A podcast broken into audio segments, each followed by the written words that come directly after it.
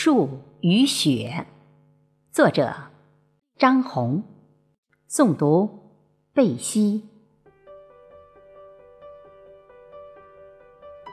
雪花伸展着快乐，在瑟缩的风里飞舞。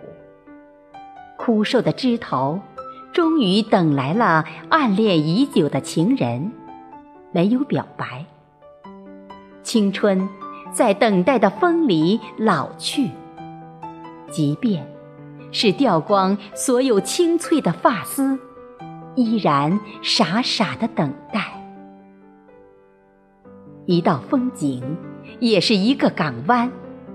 麻雀踩着轻快的节奏来做伴娘，那鸣鸠或许是最美的礼赞，见证树。